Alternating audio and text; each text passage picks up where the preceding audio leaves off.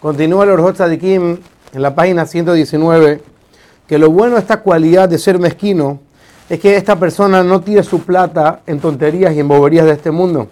Y muchas veces por no gastar su plata en cosas tontas y abominaciones de este mundo, se priva a sí mismo, se aguanta a sí mismo a hacer grandes pecados. Y porque esta persona se priva su alma de cosas buenas, también a la misma vez tiene un beneficio que no es un valgaba, no se vuelve una persona orgullosa, como pasa muchas veces con una persona que es generosa y bondadosa. Porque muchas veces cuando una persona tiene y da y goza, se le empiezan a subir los humos, mientras que esta persona, como vive una vida tan coda, hasta con él mismo, entonces no se cree la gran cosa. Entonces eso es un aspecto bueno que tiene la persona mezquina, que no se vuelve un valgaba, una persona orgullosa.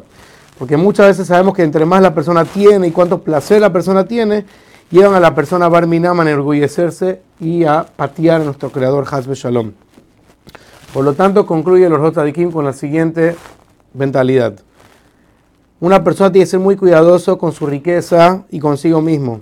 Ser generoso y bondadoso donde debe de ser bondadoso y generoso.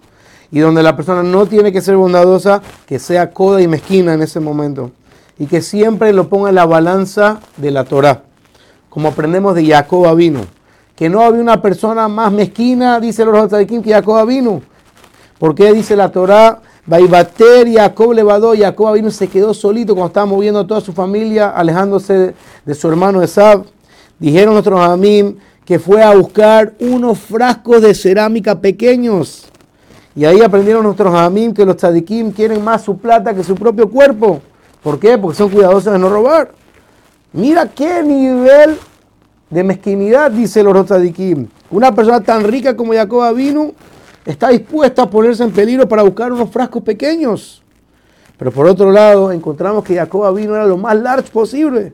Como dice la Torah, de Kibria Sherkaritili, cuando habla, cuando le compró su porción en la Meharata Maspelá, Dicen Jamim que Jacob vino, agarró toda la plata y todo el oro que trajo de la casa de Labán, hizo una pila y dijo con Esaf, coge esto para darme la porción mía dentro de mi plata más pelada. Una persona puede ser tan large. Toda esa plata que ganó por los 20 años que estuvo en la casa de Labán para comprar un lugar para ser entrado, vemos que era lo super large Jacob vino. Entonces, ¿qué es Jacob vino? ¿Large o codo?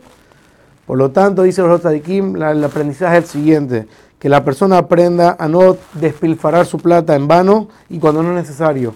Y cuando es por mitzvah, por ejemplo, para hacerse de acá, o cualquier tipo de mitzvah que dependa de la plata de la persona, comprarse un rap, pagarle un rap que le enseñe, o conseguirse un amigo que lo ayude a andar el camino correcto, comprar el libro de Torah, ahí que la persona sea super large, porque de esa manera la persona va a poder alcanzar los grandes niveles y la pureza de su alma como sabemos, el pasuk en Shmuel, de Aitá, Nefesh, Adonit, Zerurar, Haim, estará el alma de mi patrón envuelta en la roca de la vida, significa que la persona use tu plata para elevar su alma y al contrario, todo que hace que la persona baje su nivel de alma, baje su neshama, que ahí la persona sepa ser duro y no usar su plata para cosas malas.